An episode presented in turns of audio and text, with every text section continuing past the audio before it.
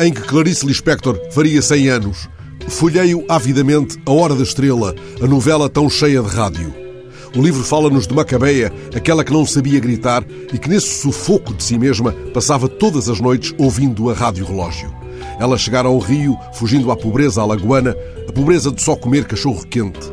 Foi morar num subúrbio, numa zona de prostitutas e marinheiros, perto do cais. A casa onde dormia e ouvia rádio ficava na rua Acre, Estranho nome com ressonâncias do extremo oeste, do reino da chuva e da borracha.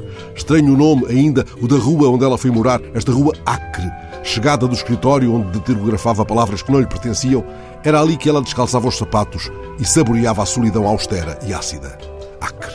Nesta novela passada a pente fino por tantos especialistas em teorias da comunicação, Lispector traça o perfil de Macabeia, aquela que quase não tem corpo, coleciona anúncios e fotos de artistas recortados de jornais velhos que vai colando num álbum. Não tarda, Glória, a colega do escritório onde datilografa, rouba-lhe o namorado, um tipo chamado Olímpico. Macabeia está fechada a sete chaves na sua própria linguagem. Até o narrador guarda de Macabeia a aconselhável distância que o poupa à comoção e lhe dá ângulo para a ironia. Macabeia escuta o locutor da Rádio Relógio, os anúncios. Escuta a tal ponto os anúncios que passam os dias engolindo aspirinas. Glória interroga a tal respeito e ela responde: É para não me doer. Você se dói? pergunta Glória. E esta é uma pergunta profundamente lispectoriana.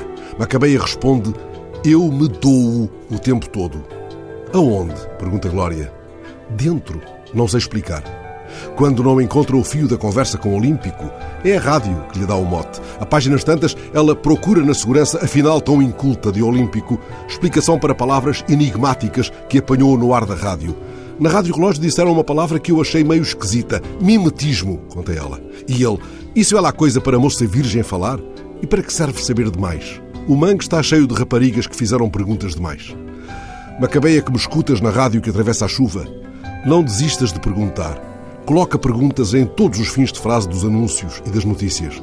Afasta de ti a hora da estrela em que a rapariga da rua Acre vai tropeçar mais adiante. Certa vez ela perguntou ao Olímpico: Você sabia que a mosca voa tão depressa que se voasse em linha reta ia passar pelo mundo todo em 28 dias? E ele, seco, numa resposta sem mundo e sem mosca: Isso é mentira. E ela, ganhando uma brevíssima ideia de asa que ainda não lhe permite voar, juro pela minha alma pura que aprendi isso na Rádio Relógio. A Hora da Estrela é a novela de Clarice que vos recomendo porque ela corre muito perto do coração selvagem da rádio, por mais anúncios e fala oca de locutores circunspectos. Clarice disse certa vez que era a um tempo tímida e ousada.